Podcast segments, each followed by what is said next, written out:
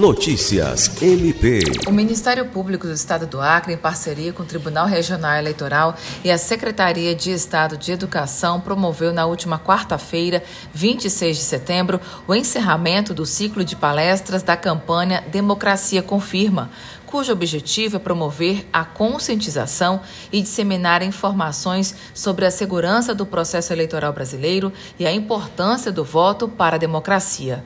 A Procuradora-Geral Adjunta para Assuntos Administrativos e Institucionais, doutora Rita de Cássia Nogueira Lima, esteve na abertura do evento representando o Procurador-Geral Danilo Lovisaro e destacou a importância da parceria entre as instituições para combater notícias falsas que colocam em dúvida a segurança do sistema eleitoral e a democracia.